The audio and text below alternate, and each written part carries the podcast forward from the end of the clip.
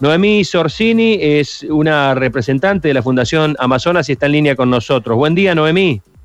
Hola, buen día, buen día a toda la audiencia y bueno, muchas gracias por tenernos en cuenta e invitarnos a que nuestra voz se haga eco entre tantos oyentes. Creo que el pedido fundamental hoy es eh, que las mujeres todas no abandonen los controles necesarios a pesar del momento con las eh, prevenciones del caso, ¿no? Así es. Eh, lo que nosotros recomendamos y sugerimos es que a pesar de esta pandemia, a pesar de este tiempo que es tan raro para todos, eh, la salud preventiva no se deje de lado y que todas eh, puedan sacar su turno. recomendamos que no lo saquen todas juntas en octubre porque si no esto está colapsado, pero sí que no se olviden que lo agenden. Amazonas hace un ítem en su agenda y les dice sacar turno para hacerme los controles ginecomamarios pronto. Eh, es algo que, le hace bien a la mujer porque, porque un diagnóstico tomado a tiempo eh, no es lo mismo que un diagnóstico que esté avanzado. Los tratamientos son menos invasivos, las cirugías también, y el cáncer no es sinónimo de muerte, sino es un sinónimo de cambio, de una mejor calidad de vida, y la verdad que en la Fundación Amazonas trabajamos arduamente para que así sea. Eh, toda esta actividad preventiva, todo esto que año tras año venimos diciendo, y no solamente en octubre, sino también durante el resto de los meses, pero que se eh, enfatiza en octubre, eh, ¿cómo, ¿cómo están los números? ¿Hay mayores casos, menores cantidad de casos? Mira, sinceramente y lamentablemente, para ingresar a la fundación tenés que haber tenido cáncer de mama o estar cursándolo. Nosotros empezamos hace tres años y medio con cinco mujeres, hoy somos 120, perdón, 120 mujeres con esta patología. Eh, aumenta impresionantemente la cantidad de casos y bueno, está comprobado que de ocho mujeres, una a lo largo de su vida va a encontrarse con esta patología. Em, lo que no es tan grato también es que cada vez se da en chicas más jóvenes, así es que, bueno, la recomendación es eh, la mamografía después de los 40, pero si pueden hacerse ecografías antes, a partir de su inicio en la vida sexual, que puedan comenzar a hacerse los, eh, los tratamientos o, ir al médico o a los ginecólogos para que se informen eh, y que todo sea tomado a tiempo, es mejor así. Eh, Mariana. Sí, Noemí, este, ¿cómo estás? Muy buenos días. Preguntarte, aunque parezca brusco y a lo mejor este, incómodo, eh, por supuesto que la prevención, ir al médico, hacerse los chequeos y los estudios es la base de todo. Pero ¿cómo me doy cuenta que estoy este, frente a algo que no está bien. Así, a ciencia cierta, estoy en el, en el espejo, me estoy mirando este, los senos o me estoy tocando, ¿cómo me doy cuenta que algo no, no está del todo bien y que tengo que ir inmediatamente al médico?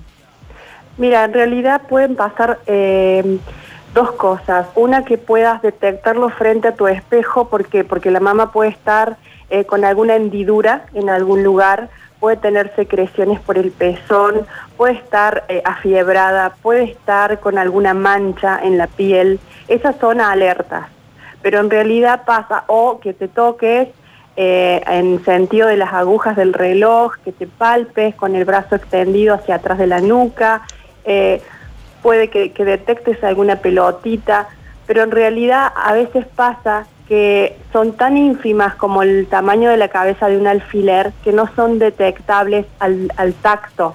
Entonces por eso es que nosotros recomendamos que no dejen de hacerse los controles. Si bien el autocontrol es válido y totalmente cierto y acertado, pero en realidad eh, lo que se sugiere es que los controles se hagan en eh, estudios ¿Por qué? Porque una resonancia o una mamografía o una ecografía va a detectar cosas que a veces nosotros no lo podemos hacer al, tacto pleno, digamos. ¿Una vez al año estaría bien los controles? Sí, estaría bien los controles una vez al año, siempre y cuando no hayas tenido antes esta patología.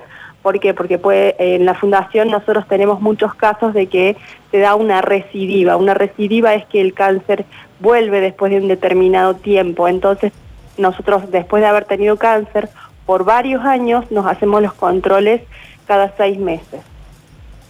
Eh, pero una vez al año es lo indicado. Generalmente en, este, en esto de los controles ginecomamarios eh, tenemos la posibilidad hoy por hoy que en muchos centros la mujer trabaja, la mujer tiene mucho, mucho desempeño en la sociedad y en la familia hoy y, tiene los tiempos muy acotados. Entonces, eh, se ha dado de que estas instituciones te dan todos los turnos juntos el mismo día. Y eso es fabuloso porque tenés que ir y a lo mejor te pasas dos o tres horas adentro de la institución, pero te olvidaste hasta el año siguiente.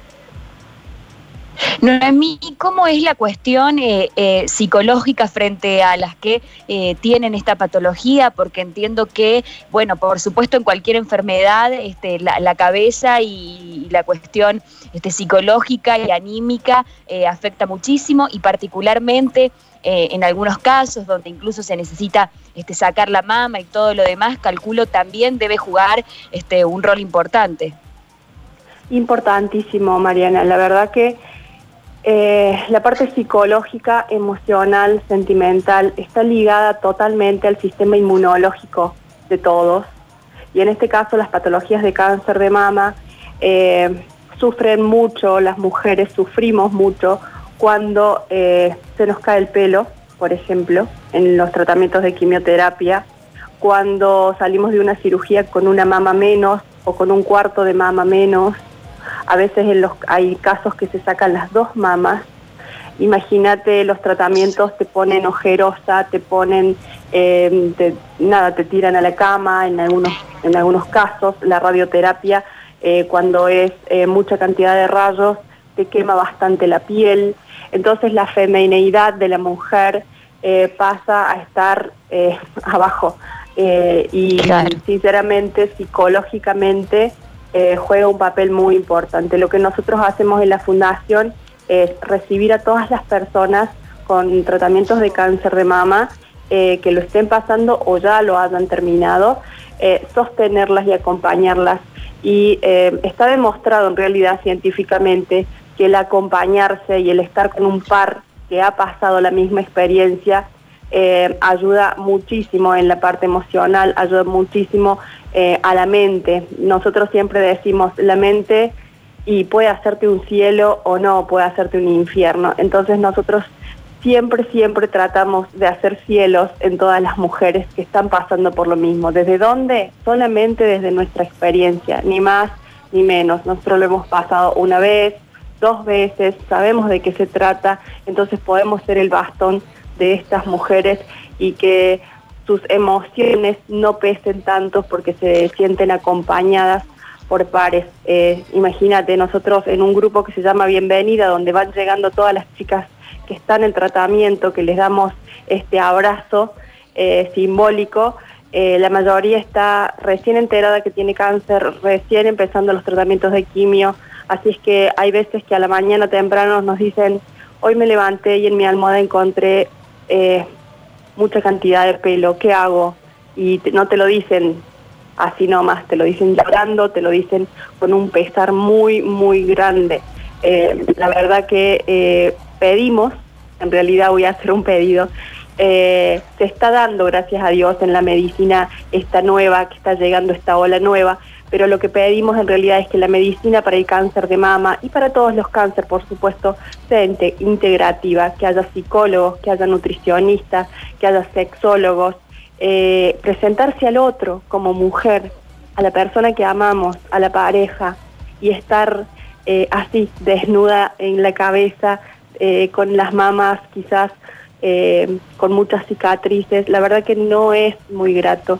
Así es que, bueno, agradecida a todos los profesionales que hoy por hoy están con esta nueva ola de, esta medicina completa, eh, que tenemos varios, gracias a Dios, que nos apoyan. Y, bueno, y que este mensaje a través de ustedes también llegue para, para todas las instituciones, que la mujer necesita ser atendida íntegramente. Noemí, gracias por este contacto. Un beso grande y vamos a seguir difundiendo el enorme trabajo que hacen ustedes y sabemos que hay muchas organizaciones también que están en esto. ¿eh? Un beso grande. Un beso, un beso grande, grande, grande y pronto les estaremos invitando para remar en nuestro bote dragón que está llegando ah, cierto. a Córdoba. El, bote dragón. Bueno, dale, cuando llegue, cuando llegue repetimos, cuando llegue repetimos porque va a ser un hecho fundamental, una herramienta importantísima para las postquirúrgicas, ¿eh? así que lo vamos, a avisame y lo hacemos, dale. Perfecto, un abrazo para todos y muchas gracias.